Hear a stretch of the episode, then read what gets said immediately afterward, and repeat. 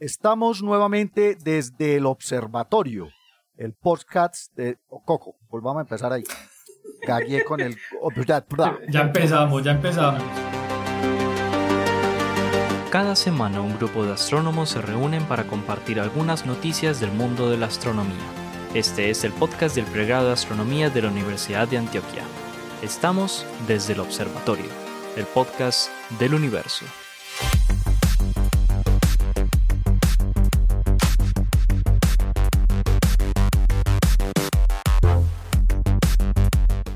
Estamos nuevamente desde el observatorio, el podcast del pregrado de astronomía de la Universidad de Antioquia, producido por los profesores del pregrado, el profesor Jorge Zuluaga, el profesor Esteban Silva, el profesor Germán Chaparro, el profesor Juan Carlos Muñoz y quien les habla, el profesor Pablo Cuarta Restrepo. Bienvenidos nuevamente a nuestro noticiario semanal de lo que está sucediendo en astronomía, astrofísica y ciencias del espacio. Así que, sin más preámbulos y a lo que vinimos, doctor Jorge Zuluaga, ¿qué nos tiene esta semana?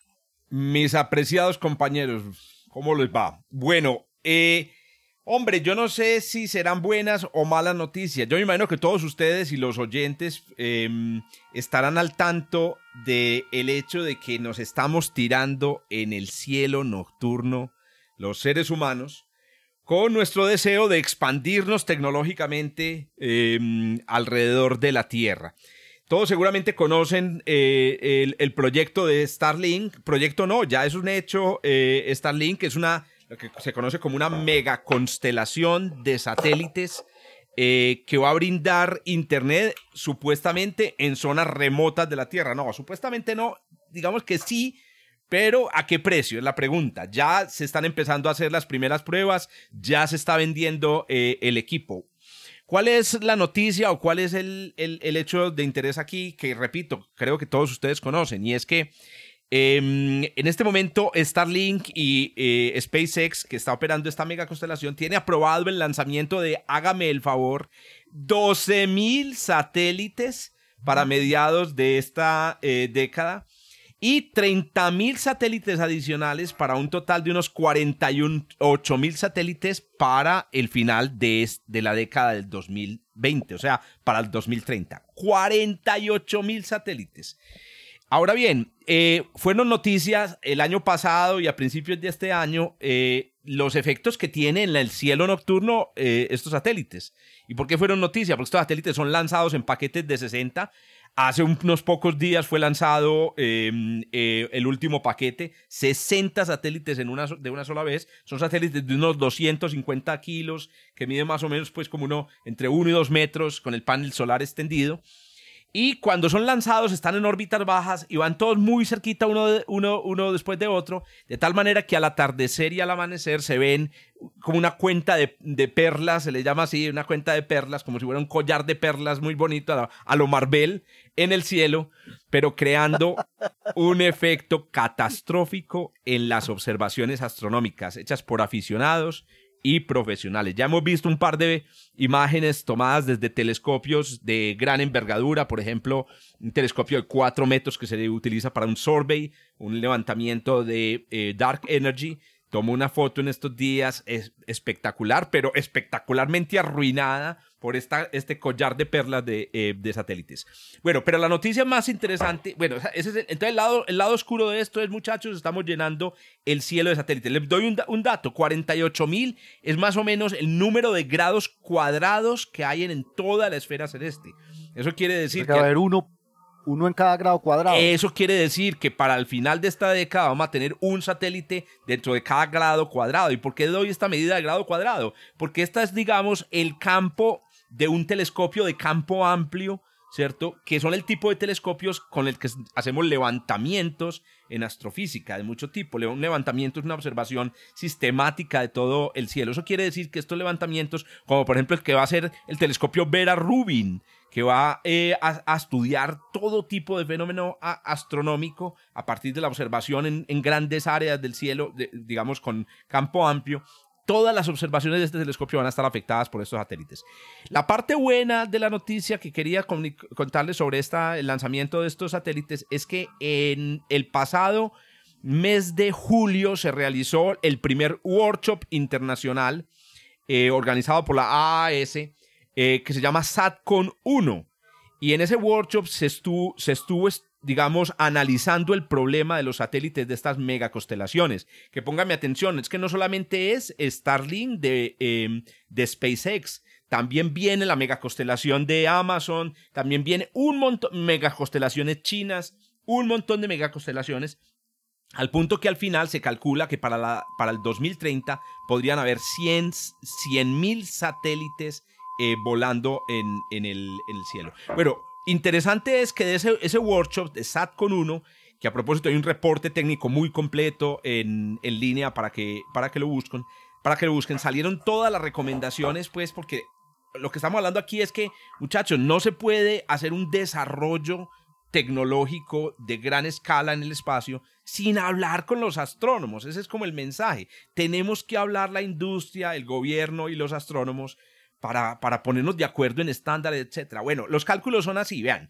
Los, las observaciones, por ejemplo, que muchos de nosotros hacemos y que programamos en grandes telescopios, eh, se van a ver afectadas eh, no, no mucho. No va a haber una gran afectación, por ejemplo, si tú si usas un telescopio para tomar tomas, de, eh, para, hacer, eh, para hacer, digamos, exposiciones de 30 segundos en un área relativamente estrecha. Si tu área se incrementa, los, los efectos pueden ya empezar a ser importantes. Si usas espectro, si, si tomas espectros que tienen exposiciones que van hasta una hora, ya el efecto empieza a ser complicado. Pero los efectos más graves, según SATCON, el estudio de SATCON, se van a producir, como lo decía ahorita, en los grandes levantamientos. ¿Y cuál es, y con esto cierro, y cuál va a ser el impacto de todo esto? Vamos a tener impactos que van desde el área de, los, de la búsqueda de, mm, asteroides cercanos a la Tierra, utilizando el Vera Rubin eh, eh, eh, Telescope, que nos van a impedir descubrir todos los, los, los, los asteroides que amenazan a la Tierra hasta el estudio, por ejemplo, de la distribución de materia eh, en el universo, la materia oscura, o, por ejemplo, eh, estudios relacionados con la energía oscura y la distribución, digamos, de materia y energía difusa a lo largo del universo que dependen de tener fotografías de, de campos muy amplios y con mucha sensibilidad. Los efectos van a ser realmente desastrosos y ya se han propuesto y en este SATCON 1 eh, salieron la lista de todas las medidas, digamos, de mitigación que se pueden em, proponer, incluyendo no lanzar constelaciones de satélite. Yo no sé ustedes en qué posición estarán, pero yo diría, hombre, no sé, no sé, yo, yo preferiría que siguiéramos con internet por cable para que no nos tiráramos de esa manera en el cielo. Pues algo que yo he leído mucho sobre eso es, es que esas satélites se supone que es para llevarle eh, internet a las comunidades más apartadas, más, eh, digamos, desconectadas del mundo. Pero lo que he visto es que, de hecho, eso parece que no es del todo cierto, eh, sino que principalmente es para conectar países que ya están súper bien conectados. Entonces, porque es negocio. y gente que tiene plata. Es que, exactamente, es que el negocio está en que vos le vas a vender internet a la gente. ¿Y dónde está la gente que puede pagar por ese servicio? No están en la mitad de la jungla. En primer lugar, en segundo lugar, se nos van a dañar las vacaciones, ya vamos a tener internet de alta, de, alta velocidad en la mitad del bosque, entonces nos vamos a ir, ¿cuándo nos vamos a poder ir de retiro para el campo? No había pensado en eso. no, no, no, por Dios, no, me den internet para trabajar más en vacaciones. Hay una cosa ahí que es muy importante. Una región desconectada. Nada, nada, no. El asunto además es eso. La noche ya no va a ser noche. En términos generales, pues toda la observación se va a ver afectada. Vea, yo les pongo un ejemplo. Yo les pongo un ejemplo. Eh, yo yendo a observar, haciendo observaciones de 15 minutos, haciendo exposiciones de imágenes, no de espectroscopia, no de, imágenes de 15 minutos de galaxias, cada turno de observación tengo un avión pasando, un avión o un satélite pasando por encima de mis imágenes. Siempre tengo una. Tengo por ahí cuatro o cinco imágenes de galaxias con un chorro de luz pasándole por encima, simplemente porque eso es lo que pasa con los aviones y con los y con los satélites sin contar los efectos pues de este tipo de constelaciones. Y recuerdo muy bien, por ejemplo, en BLT alguna vez cuando estuve por ahí paseando, había un grupo de personas dedicado exclusivamente a identificar las trayectorias de los aviones con el ánimo de buscar precisamente negociar con las aerolíneas trayectorias distintas que no pasaran por encima de, de, la región de observación de los telescopios con el fin de minimizar los efectos de, de, de, los aviones. Si esto es con los aviones que en principio son mucho menos frecuentes de lo que de lo que se tiene o de lo que se va a tener con estos con estos con estas constelaciones de, cachivaches literalmente hablando no se va a poder observar nada. Realmente va a ser muy difícil ah, poder hacer una observación de un objeto de campo profundo ¿Sabes que, va a ser requiere tiempos de exposición de 30 minutos o más. Juancho, los algoritmos para extraer eso automáticamente. Los algoritmos, por ejemplo, en LSST, perdón, en Vera Rubin Telescope, para, para cuando se detecta un, fenómeno transiente, inmediatamente se salta una, una, una, alerta, se va a saltar la alerta todo el tiempo. Entonces, en este momento hay un reto, ni el hijo del diablo, para los astrónomos, para diseñar buen software para eliminar esos efectos, pero eso es más trabajo.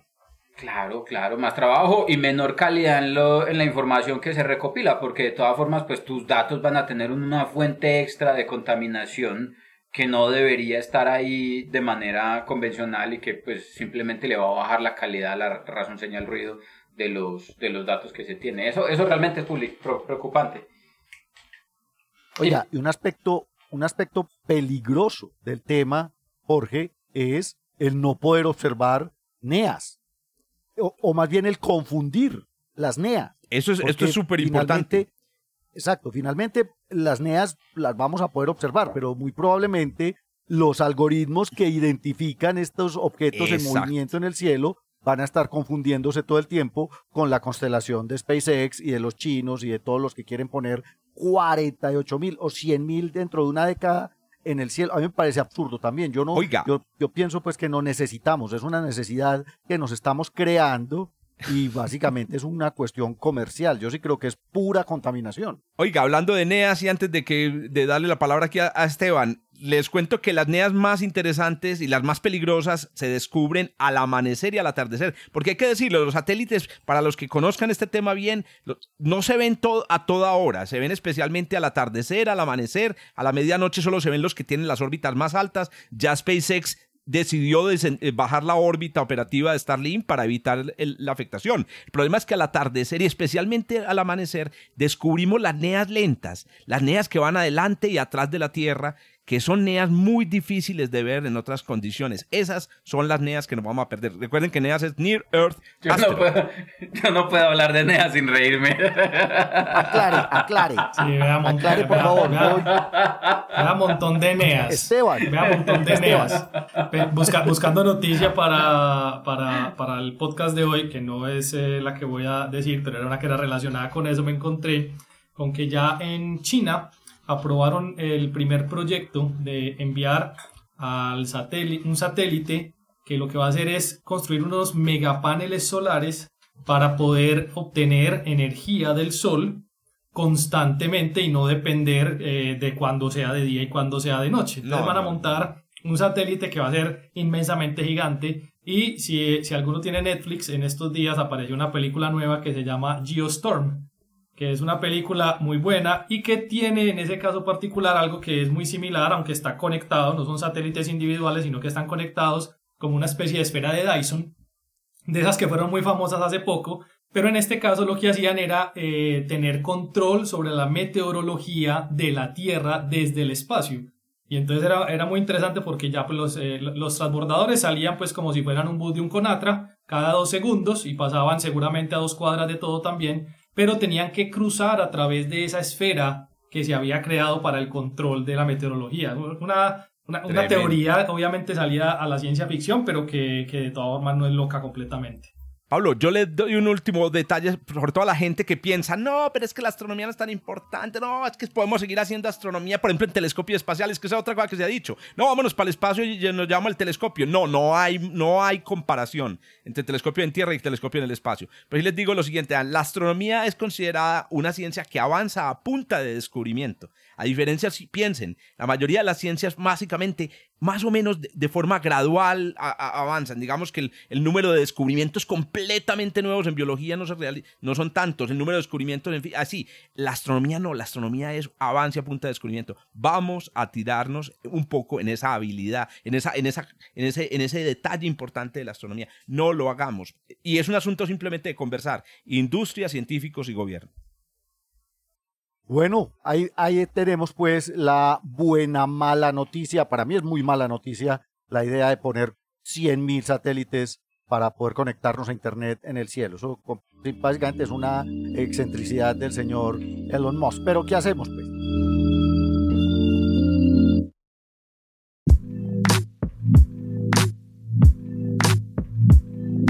Don Germán, ¿usted qué nos trajo el día de hoy? Bueno, sí, yo les tengo, yo les tengo una noticia bien interesante de un parcero mío. Yo traigo aquí a los conocidos. Em, resulta que eh, se hizo un descubrimiento muy reciente, bueno, de hecho, ha sido una serie de descubrimientos con el arreglo de radiotelescopios LOFAR, que son 20.000 antenas que operan a frecuencias eh, que normalmente asociamos con FM y como cerca al FM, como alrededor de los ciento y tantos megahertz. Eh, y el descubrimiento fue por primera vez una enana marrón a través de su emisión en radio con este radiotelescopio. Nunca antes se habían descubierto enanas marrones eh, de esta manera. pero quiero contextualizar, por, si, por si acaso, a las personas que nos están escuchando, que esto de enanas marrones.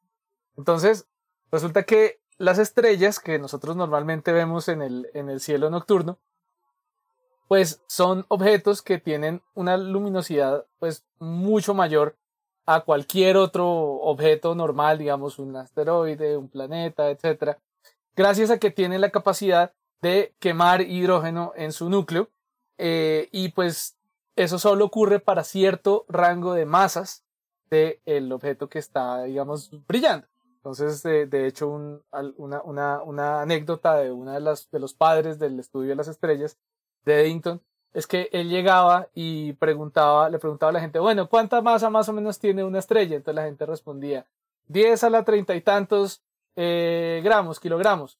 Y entonces el man decía, ok, entonces comenzaba a escribir en el tablero 1, seguido de 1, 2, 3, 4, 5, todos los ceros del, de la cantidad de masa en gramos o, o kilogramos y la gente, y la gente, y él le pregunta a la gente, bueno, eh, ya escribí al fin el número. ¿Está bien o está mal? Y la gente, ah, pero que nos vamos a poner a contar todos los ceros. Dijo, ah, no, pues a ustedes no les importa, a la naturaleza sí le importa. Si yo escribiera un cero menos o un cero más, eso hace una diferencia muy grande, porque entonces yo ya no podría, por ejemplo, tener una masa que se pueda sostener, sino que se rompería, se desbarataría. O si tuviera menos masa, entonces simplemente tendría pues una bola de gas normal que no, no, está encendida. Entonces, eh, las enanas marrones están un poquito por debajo de ese rango de masa mínimo para que una estrella exista. Eh, no, no, no, sabemos todavía con, con certeza eh, si estas enanas marrones son, por ejemplo, tienen la capacidad de quemar algún tipo de, combustible en su interior. Se teoriza que, pueden quemar deuterio en su interior si tienen más de cierta masa. De hecho, estamos hablando, para ser un poquito más concretos, de masas entre 10 y 80 veces la masa de Júpiter. Eh, pensando que comparado con el Sol, que estamos hablando, si no estoy mal, de unas mil eh, masas de Júpiter. Entonces, pues son objetos mucho más pequeños que estrellas. No son casi estrellas, ¿no? Así como yo no soy casi mega multimillonario, no. no, no, hay tal cosa. Le faltan muchos, no hay forma de alcanzar ese rango. Están lejos, lejos de ese rango, así como dicen que Júpiter es una estrella fallida. No, Júpiter es una estrella fallida, como yo soy una superestrella del pop fallida por cantar en la ducha. Falta un montón. Eh, y entonces esta gente, eh, eh, Harish Vedanta, un amigo mío de, conocido del doctorado en, en, en Holanda, que, que de hecho él, él estuvo en las ceremonias de doctorado, Esteban, Esteban sabe, que siempre hay alguien que lo, que es un compañero de uno que supone que lo tiene que defender si uno no, si uno no responde una pregunta, pues uno tiene un parcero que, lo que le pega al público por sí. Sí. Eh, al jurado, ni que al, al jurado, lo, lo, puede defender a uno. Eso, al jurado, al jurado. O sea, hay un abogado, hay un abogado del, del doctorando. Sí, se llama, eh, se llama, ¿cómo es? Paraninf, paraninfos, ¿no? Paraninfos. Y entonces el, el, para Ninfus. Ah, el, el, man es, es, staff scientist en, en, en, Astron, que es el Instituto de Radioastronomía en, en Holanda, y por primera vez hacen este descubrimiento y le ponen a esta enana marrón Elegast, que es como un, un, bichito, un, elfo de la mitología, de la mitología holandesa, y lo descubren gracias a su huella única eh, a través de la emisión de radio, pero no cualquier emisión de radio, sino emisión de radio polarizada, polarizada circularmente, eh, y eso es porque esencialmente tiene una actividad auroral y una actividad de emisión de, de emisión ciclotrón, visto que solo ocurre en, estas, en este tipo de, de, objetos por medio de esta polarización circular. Eh, nada, me parece muy interesante, es un descubrimiento que viene ante todo después de otro descubrimiento que ya, ya está viejo para llamarlo noticia, es de este año, pero ya, ya pasó, que descubrieron el primer planeta extrasolar a través también de este radiotelescopio. Y fue el mismo parcero mío, eh, usando los mismos telescopios, casi con los mismos colaboradores, por primera vez detectando precisamente esa actividad entre esa interacción entre una estrella y un planeta a través de los campos magnéticos. Oíste, Germán, ¿y en qué, en qué frecuencia de radio están escuchando? Con, por, LOFAR es un interferómetro, ¿cierto? Eh, gigantesco. Eh, eh, ¿En qué frecuencia están escuchando? Porque esto no es 1420 MHz, o sea, no estaban escuchando hidrógeno estéreo. No, esto es, esto es emisión en el continuo, ¿no? Este 1420 MHz que menciona Pablo, que algunos de nuestros, de nuestros oyentes más, más ñoños recordarán de la película Contacto. Esa es, una, eso es una frecuencia muy específica, es una, lin, es una, es una frecuencia asociada con una emisión de, de, de, de línea del, del, hidrógeno que la, hace un par de, de, semanas hablábamos con, con Juan Carlos sobre el tema de, Magdalena en la Vía Láctea, ¿no? De Magdalena. De Maggie. Y no, en este caso es emisión en el continuo, es decir, no es una sola específica, sino es más bien como parar oreja y ver alrededor de esta frecuencia que se observa, estamos hablando de 144 MHz, o sea, un poquito por encima de eh, FM. Aquí hay algo interesante y es que son 20.000 antenas que están regadas por toda Holanda y grandes partes de Europa. Y como están operando a, frecuencias que son tan cercanas al, al, FM y a, pues digamos, frecuencias de comunicación normales, entonces ellos han tenido que trabajar desde hace mucho tiempo sobre los algoritmos, como ustedes hablando ahora, ahora rato, los algoritmos para pescar la interferencia. Es bien difícil hacer observaciones en esas frecuencias porque esas frecuencias las usamos comercialmente todo el tiempo. Pero esta gente se las ha arreglado a través de números, o sea, 20.000 antenas, carajo. Entonces ahí es, es mucho más fácil, digamos, eh, confirmar un, un descubrimiento así, no decir, no, es que la señora al lado prendió, prendió el celular, eh, abrió la puerta del microondas y no. Oíste, Germancho, pero para mí no es claro, la, la, la, la, fuente ya era conocida y ahora se detecta su emisión no, en radio. No, eso, es lo chévere. es por la emisión en radio que se detecta. Eso es lo chévere, sí, sí, no sí. se conocía y descubrieron el, la fuente en, en, mapas. Las, pues. las enanas marrones, como son menos eh, masivas y por, por tanto menos luminosas que las estrellas normales, eh, son muy frías, entonces normalmente si se detectan, se detect o, digamos, se han detectado históricamente eh, por su emisión en infrarrojo. Ahora, esos enanos marrones se les había observado este tipo de emisión en radio también, eso ya se sabía y por eso se conoce que emiten en radio, pero esta es la primera vez que se detectan sin haberlas visto de otra manera antes se encontró con radio y después me imagino que ya están haciendo búsqueda. Ya, ya la encontraron en infrarrojo. A ver si son. Ah, exacto, ya la encontraron. O sea, primero en radio y luego en infrarrojo.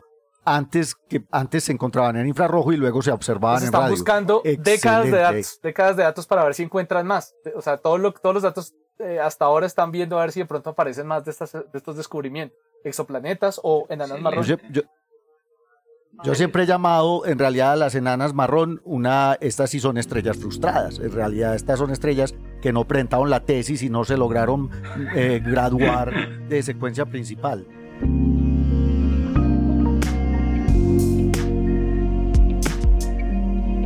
Bueno, continuemos porque hay muchas noticias para el día de hoy. Don Esteban, ¿usted qué nos trajo el día de hoy? Yo sé que nos va a hablar de galaxias, cuente. Sí, obviamente les voy a hablar de galaxias y voy a continuar con los temas de galaxias, pero como la semana pasada voy a continuar con nuestra galaxia, con la galaxia, eh, eh, la Vía Láctea. Imagínense que nosotros, pues eh, la semana pasada, cuando discutíamos sobre este tema, estábamos hablando que habíamos sido, bueno, habíamos, eh, yo no hice nada, pero los astrónomos fueron capaces de reconstruir eh, cuál era ese árbol genealógico con el que se habían formado las galaxias. Y nos dimos cuenta entonces que podríamos reconstruir eso a través del canibalismo que había existido en el tiempo de un grupo de galaxias muy particulares, entre ellas una que le dio el nombre a, la noticia, que era Kraken. Pues en este momento nosotros sabemos que hay otras galaxias que están siendo eh, digeridas, por decirlo de alguna manera, por la Vía Láctea y particularmente dos de ellas son bastante visibles en el hemisferio sur y son visibles a simple vista, que son las dos nubes de Magallanes, la gran nube de Magallanes y la pequeña nube de Magallanes. Pues un grupo de astrónomos se puso a estudiar cuál era esa trayectoria que había tenido la, la nube de Magallanes y particularmente ver cómo las estrellas de nuestra galaxia podían dar cuenta de cuál había sido esa trayectoria cuando la nube de Magallanes cruzó el disco de nuestra galaxia. La nube de Magallanes, la grande en este caso, cruzó el disco de nuestra galaxia hace, hace unos minuticos, 700 millones de años, que eso en tiempos astronómicos realmente no es mucho tiempo, es eh, eh, como los últimos minutos galácticos, por así decirlo. Y en el momento en el que cruza, pues la nube mayor de Magallanes y nuestra Vía Láctea interactúan a través de la fuerza de gravedad. Pero eh, alrededor de todo este contenido que tienen las galaxias de estrellas y gas hay un contenido que todavía sigue siendo muy eh, esporádico en su detección y que simplemente da cuenta precisamente por la interacción que se da con la fuerza de gravedad y es la materia oscura. Las dos galaxias cuentan entonces con una gran cantidad de materia oscura y esa materia oscura al interactuar gravitacionalmente hace un efecto que mueve las estrellas cuando pasa un objeto muy cercano a ellas. Lo que hicieron entonces estos investigadores fue estudiar la trayectoria que había llevado la gran nube de Magallanes cuando cruzó nuestra nube, eh, la vía, eh, nuestra galaxia, perdón, la Vía Láctea a través del movimiento de las estrellas del halo de nuestra galaxia. Y se dieron cuenta que pues, eh, el disco de nuestra galaxia claramente debe sufrir unas fuertes perturbaciones en su dinámica debido a esa interacción gravitacional que se da entre estas partes. Pues se llevaron una gran sorpresa cuando se dieron cuenta que la cantidad de masa que tiene la gran nube de Magallanes en cuanto a materia oscura es muchísimo mayor de lo que se había estimado y que además esto mueve las estrellas de una manera muy particular en nuestra galaxia.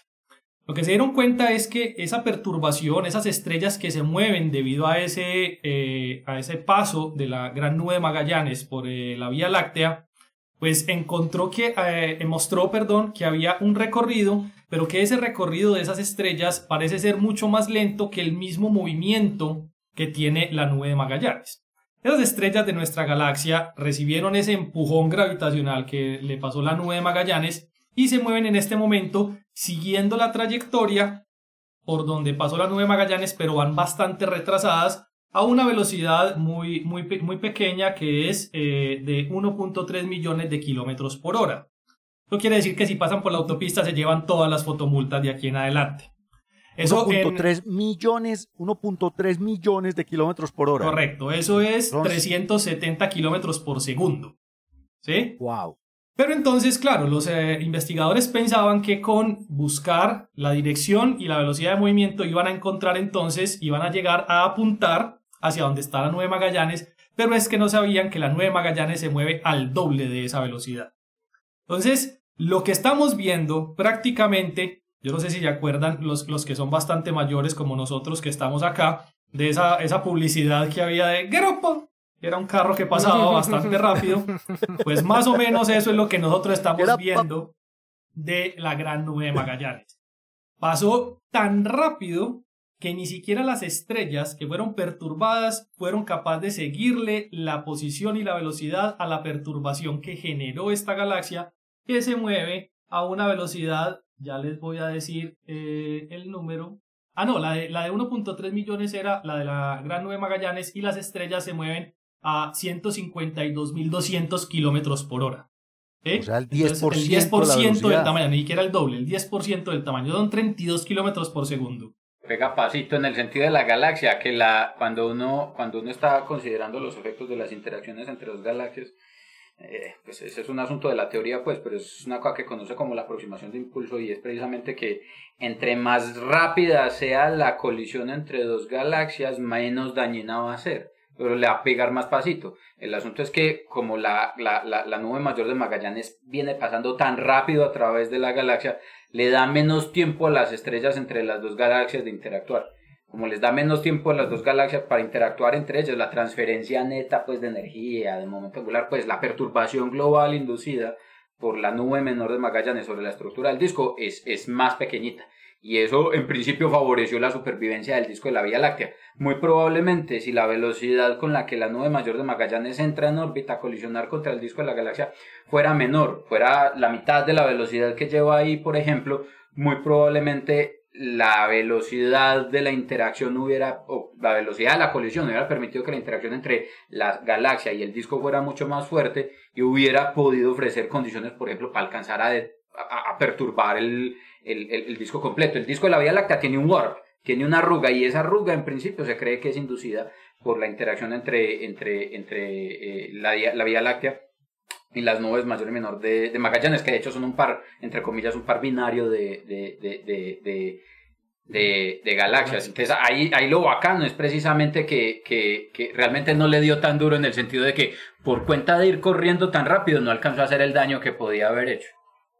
O sea, no, no arrastró la cantidad de estrellas ni desbarató la estructura al nivel que podría haberlo hecho. Juan. Pero, pero, pero ahí, lo importante de eso, Pablo, qué pena que te interrumpa, es que eh, destruyó más de lo que se esperaba que destruyera, precisamente porque había una subestimación de la cantidad de materia oscura que ah, estaba interactuando. Y ah, eso fue lo que generó la noticia precisamente. Porque debido a que hizo una, un, ese, ese, ese, esa arruga de la que habla Juanca, esa arruga se esperaba que fuera de una forma y fue peor. Y es precisamente porque esa cantidad de materia oscura que estaba interactuando estaba siendo subestimada y parece que es mucho mayor de lo que se esperaba. ¿Qué tanto? Eh, eso, eso, eso está bien. dicen. Eh, pues no, es que como es oscura, ni idea, pero es más. Pero, pero no, yo tengo una pregunta y es, efectivamente estas interacciones desbaratan las galaxias. O sea que, por ejemplo, no sé, Juanca, que es el cosmólogo, eh, me, me, me, diría, por ejemplo, la nube Magallanes pudo haber sido una galaxia elíptica enana que se desbarató apenas pasó entre el disco de la Vía Láctea, ese tipo la, de cosas. La, nube mayor de Magallanes muy probablemente era una galaxia enana, una galaxia espiral enana. Ella tiene una estructura. Espiral enana, sí, sí, porque, tiene una estructura barrada. Tiene una estructura barrada y, da la impresión de que tiene como una estructura espiral. Entonces, y, la, abundancia de gas y, los colores azules muestran que en efecto ya no era una galaxia esferoidal enana, sino que era más bien una galaxia eh, tendiendo a ser como disky, un tipo de galaxia con disco, eh, más, que, más, que, más que una galaxia elíptica o algo parecido. Bueno, este, estos datos de Gaia han sido, estos datos de Gaia han sido increíbles, ¿no? Esto es, esto es esencialmente rastrear el movimiento de las estrellas. Esto, esto es algo que, Astrometría. la, noticia noticiosa. El DR3, la noticia noticiosa, el DR3 sale la próxima semana. Ya sale, ay, verdad, DR3, ya está listo. El DR3 sale el, jueves de la próxima semana. Pero, pero ese es DR3, ese no es el DR3 oficial, sino que es un, pre, un previo, ¿sí o qué? No, ese es el oficial. No, no, este es el último. Ese es el oficial. el Data Release ¿cómo 3. Pasa el, ¿Cómo pasa pero el estaba, tiempo? no, pero espérate, no estaba programado para 2022. Eh, no, este es el, eh, Las fuentes oficiales me confirmaron. Quiere decir, yo conozco a alguien que trabaja allá y que dio la, ya la autorización para que el, el 3 de diciembre saliera el DR3. Fuentes oficiales. Fuentes oficiales que, que, de las cuales no revelaré su nombre. Fuentes oficiales de Gaia.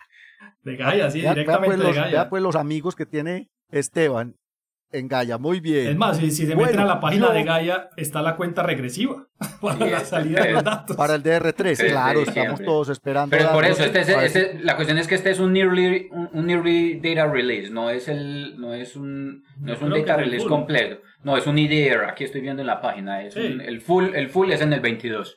Este, este ah, tercero, en el 22. Este tercero es un nearly data release tiene mal la, el, el, el, dato, Esteban. No, no, es correcto. Es un data release, pero no es el full. O sea, es un esto es con datos del DR2. El DR2 ya salió hace un par de años. el DR2 salió hace un año y medio más o menos. Astrometría enriquecida, etcétera, etcétera. Tiene bastantes mejoras, bastantes mejoras. Lo que hacen es mejorar las medidas.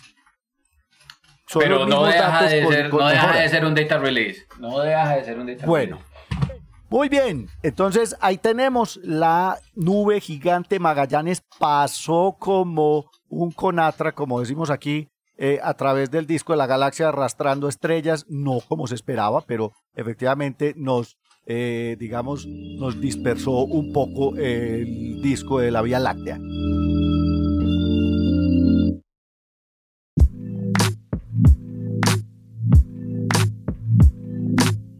Yo, yo hoy les voy a volver a hablar de un NEA. los NEA son los protagonistas de este podcast. Explica qué es un NEA. Es que si la gente viera mi cara cada que dicen, cada que ustedes dicen NEA. un near, un, ojo pues, un near Earth asteroid. un asteroide cercano a la Tierra. N ¿Y aquí en Medellín qué es un NEA? Estamos hablando en español. O NEA. Eh, eh, son también alguien que pasa muy cerca a usted y lo perturba. Entonces, exactamente. Y lo, y, lo perturba y lo roba.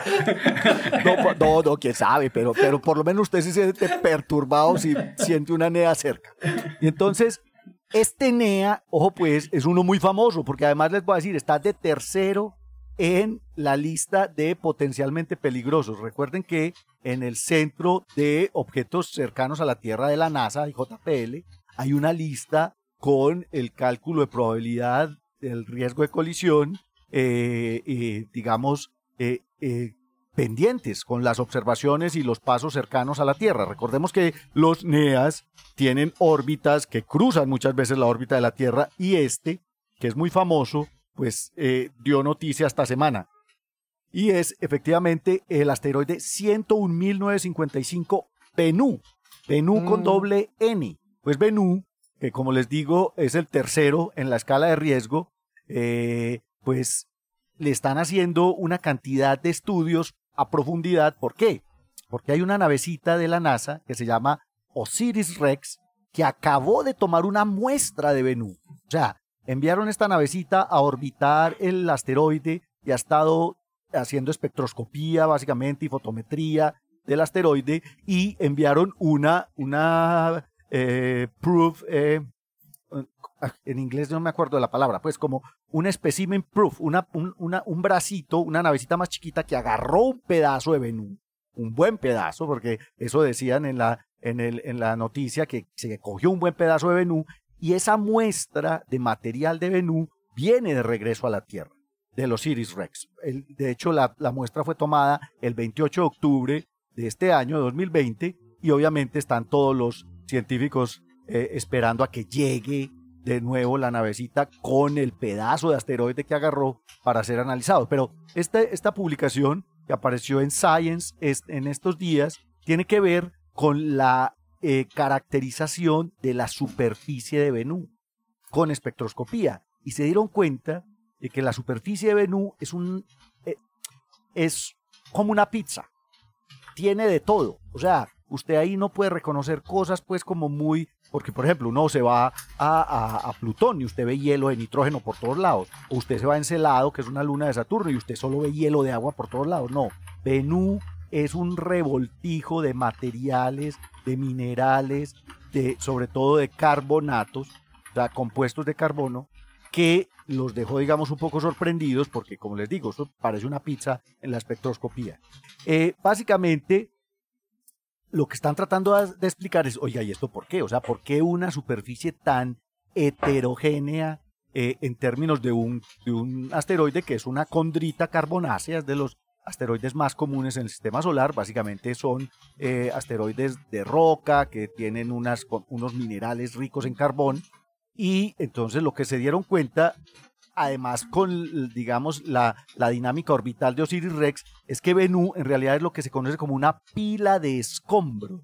O sea, son un montón de, de pedacitos ahí pegados como con mocos, como con engrudo, que no tienen ni siquiera pues una coherencia gravitacional muy amplia, y eso significa que Bennu probablemente es el resultado de colisiones en el cinturón principal. Incluso han tratado de identificar de dónde provienen los pedazos que formaron a Venú. Y puede ser de colisiones con el asteroide 142 Polania y con el asteroide 495 Eulalia. Básicamente porque también tenemos espectroscopía de estos asteroides y puede ser, digamos, parecidos los materiales. Pues lo interesante es que, como les digo, se encontraron todos estos minerales diferentes de, carbono principalmente.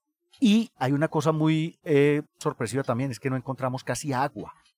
Hay minerales eh, húmedos, pues lo que se llaman arcillas, o eh, que poseen algo de agua, pero la espectroscopía mostró básicamente que no hay casi agua en la superficie de Venú. Entonces hay que dar, digamos, un par, o hay, hay un par de hipótesis de por qué eh, tenemos esta composición del asteroide.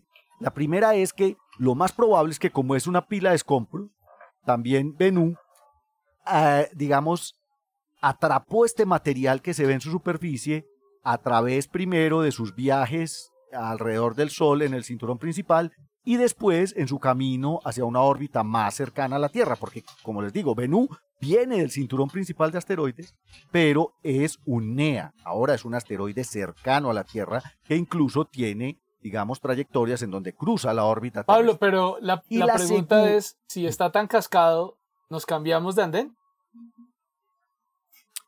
Es complicado, claro. Eh, cambiarnos de andenes, hay, que estar pendientes de él todo el tiempo, por eso lo estamos monitoreando también, por eso trajimos un pedazo de Venú, pero ¿qué problema hay en que sea una pila de escombros? Por ejemplo, que eh, eh, Ben Affleck y Bruce Willis no nos pueden salvar, porque si lo explotan, lo que van a hacer es partirlo en 20 pedazos más peligrosos. Entonces, en vez de tener una bala, vamos a tener unos perdigones, como si dispararan una escopeta. Ese es el problema de estos asteroides. De hecho, no es, no es, exactamente, no es cuestión de explotarlo siquiera, es que las mareas gravitacionales inducidas por cualquier cuerpo cercano lo pueden fracturar en efecto y hacer más peligrosa la situación. Exacto, si pasa muy cerca a la Tierra, por ejemplo, en alguna de sus trayectorias, la marea gravitacional, el jalón, el tirón gravitacional de la Tierra lo puede partir y puede entonces ya no ser Bennu uno solo, sino la familia Bennu, que son 10 o 15 pedazos que adquieren, digamos, la misma órbita. Oye, y la segunda explicación que le están dando a esta, digamos, heterogeneidad de la superficie de Bennu es que ha perdido capas exteriores debido a la radiación, digamos, a, la erosión con el viento solar, y que incluso pudo ser un cometa del cinturón principal. Hay un descubrimiento que hizo el profesor Ignacio Ferrín de la Universidad de Antioquia, en el que participamos también el profesor Jorge Zuluaga y yo en una publicación que está en el Monthly Notices, de asteroides que en realidad eran cometas.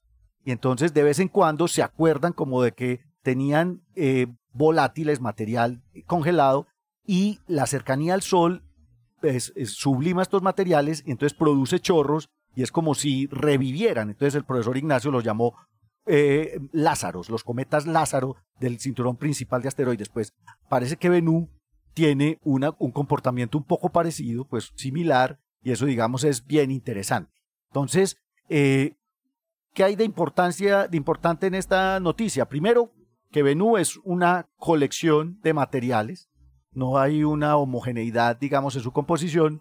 Lo segundo es que es un NEA con un riesgo alto de, de, impacto. De hecho, es de uno en diez mil. Ojo pues, el riesgo de impacto es de uno en diez mil, pero el, el periodo de tiempo para ese, para ese eh, eh, digamos, ese peligro impacto es entre el 2175 y el 2199. Ah, Va a pasar 78 veces cerca a la Tierra y no se asusten, pero si nos golpea, eso sería equivalente como a detonar unas 1200 bombas de hidrógeno. Todo good. No, pero por ahora, por ahora Benú está de tercero en el, en el rango de, de peligrosidad de las NEAs cercanas.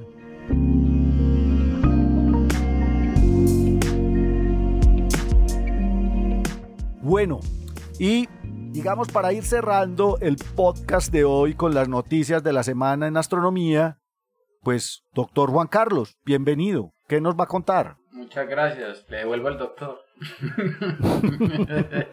Yo le pague. Me encontré una noticia lo más interesante, hombre. Me encontré una noticia que me, me llevó al pasado por muchas razones. Eh, una noticia muy interesante en la que mm, encuentran, utilizando datos del Digital Sky Survey, una galaxia fósil eh, en la zona central de la, de la galaxia, de la Vía Láctea. sigamos hablando de nuestra galaxia, sigamos hablando de, de cómo es ese proceso de, de, crecimiento, de engordamiento de las galaxias. eh, la idea es que como se se estaba conversando pues en, en, en, este y en el anterior y en otros de los, de los podcasts que ya hemos hecho, las galaxias en el universo evolucionan a lo largo del tiempo tragando galaxias vecinas. Ellas crecen a través de un proceso jerárquico de, de, de acreción de masa y, básicamente galaxias como la Vía Láctea adquirieron su masa y adquirieron el tamaño y las propiedades que tienen actualmente en virtud de colisionar, irse agregando, irse apoderando de la masa de galaxias satélites como la nube mayor o como la nube menor de Magallanes de las que estábamos hablando hace un momentico. Y, y si usted le da tiempo al universo, usted le da tiempo a las galaxias de que ellas hagan lo suyo, pues ese proceso de fusión va a terminar depositando el material gaseoso, estelar y también de materia oscura en diferentes diferentes partes, en diferentes regiones de la galaxia. Muchas de las estrellas que pertenecen, que pertenecen en la estructura de nuestra Vía Láctea al, bulbo, a la región central de la galaxia o al halo de la galaxia, por ejemplo, eh, fueron capturadas por galaxias, eh, por la Vía Láctea, pues eh, a galaxias y se las arrancó a galaxias satélites que le estaban orbitando y que a través de su proceso de evolución orbital pues fueron espiralando hacia el centro. Resulta que un grupo de investigadores eh, encontró utilizando datos eh, del, del Sloan Digital Sky Survey, esta fue una de las primeras razones por las que me llamó mucho la atención el, el, la noticia porque son datos de Apogee, uno de los experimentos del Digital Sky Survey que hasta el momento sigue siendo uno de los experimentos de astronomía más eh, simbólicos y más importantes por la gran cantidad de información que nos ha entregado del universo cercano y del universo, del universo lejano. La parte de, del Sloan dedicada a la observación de la Vía Láctea es Apogee, en el que se hacen observaciones de estrellas en la galaxia. Se hacen observaciones de estrellas en la galaxia, muchas de ellas en bandas en el infrarrojo.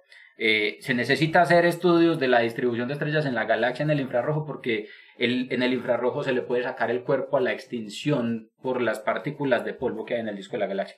El disco de la galaxia tiene cantidades impresionantes, cantidades industriales de polvo suficientes para construir millones de planetas con ese, con ese material, pero están desperdigados y están revueltos entre las nubes de hidrógeno en el medio interestelar en la, en la galaxia y ahí diluidos con el hidrógeno pues conforman una o configuran un conjunto de nubes que obstruyen la visión eh, a lo largo de la línea de la visual mirando por ejemplo hacia el centro de la galaxia. Si uno observa en infrarrojo se evita un poquito eh, eh, el, el, impedimento pues de, de las observaciones que sí ocurre cuando se observa en el óptico. Esto ya lo habíamos conversado en alguno de los podcasts anteriores. Entonces, utilizando observaciones de infrarrojo cercano de Apogee, estas personas, este grupo de investigadores de, de Liverpool, eh, encontraron un grupo de estrellas, un grupo de no más de mil estrellas que tienen unas características de abundancias químicas completamente distintas. Y ahí es donde viene la pregunta, ¿usted cómo se da cuenta que un conjunto de estrellas en una galaxia como la Vía Láctea, que tiene miles de millones de estrellas, son estrellas que no pertenecen a la Vía Láctea?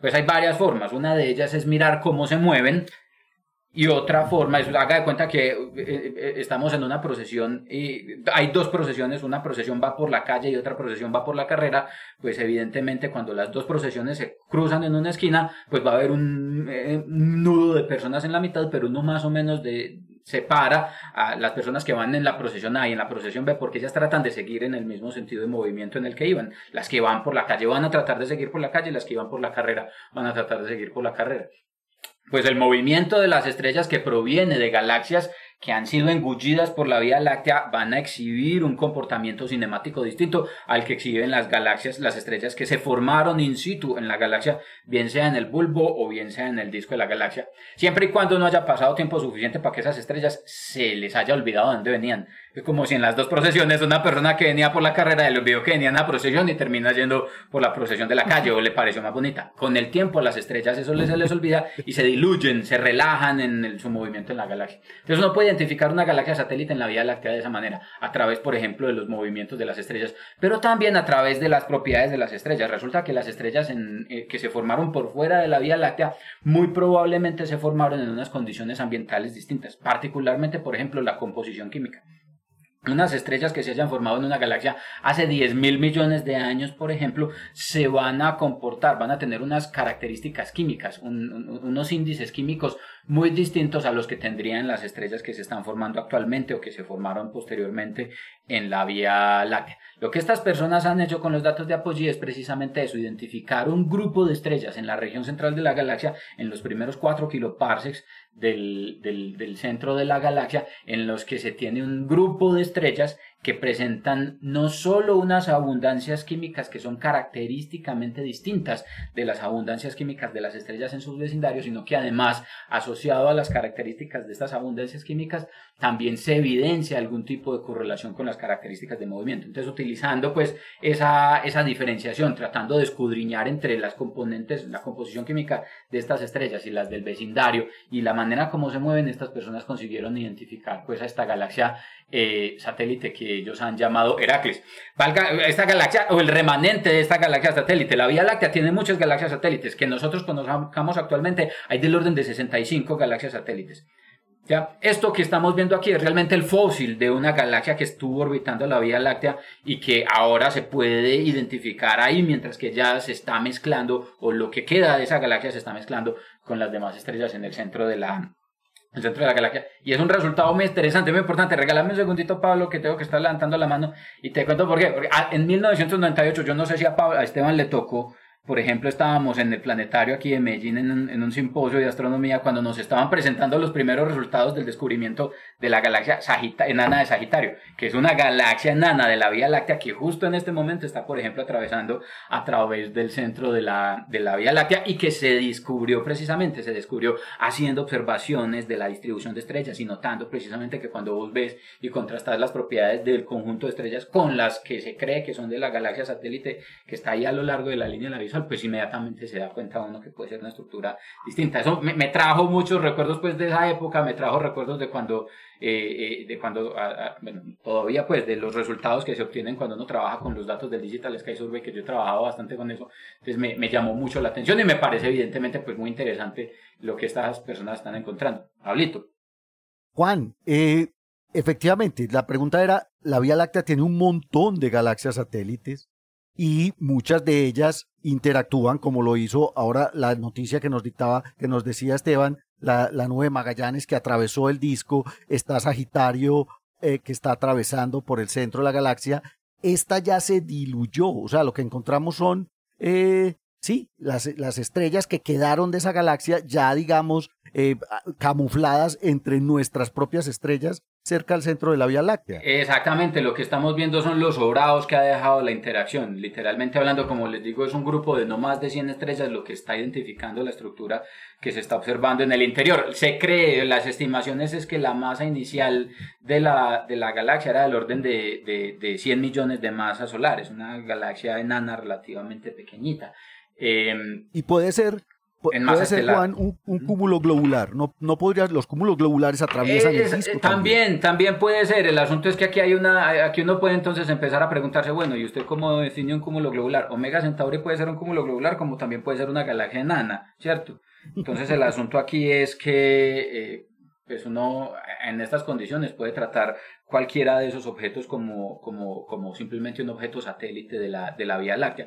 Realmente en esas condiciones se estima que esta, la fusión, la colisión entre esta galaxia y la galaxia Andrómeda ocurrió hace mucho tiempo, hace 10 mil millones de años, cuando la Vía Láctea era todavía muy sardina. Entonces realmente si pues eso ocurrió en ese instante del tiempo, realmente eso no era un cúmulo globular como nosotros los vemos y los clasificamos ahora, sino que era muy probablemente una galaxia enana que simplemente hacía parte de la historia de fusión de la Vía Láctea eh, y que en ese momento pues experimentó la colisión que, condujo a, muy probablemente a engordar eh, y a engrosar el inventario de masa de la, de la Vía Láctea. Juanca, ¿esta es la primera vez que encontramos un, un fósil de estos?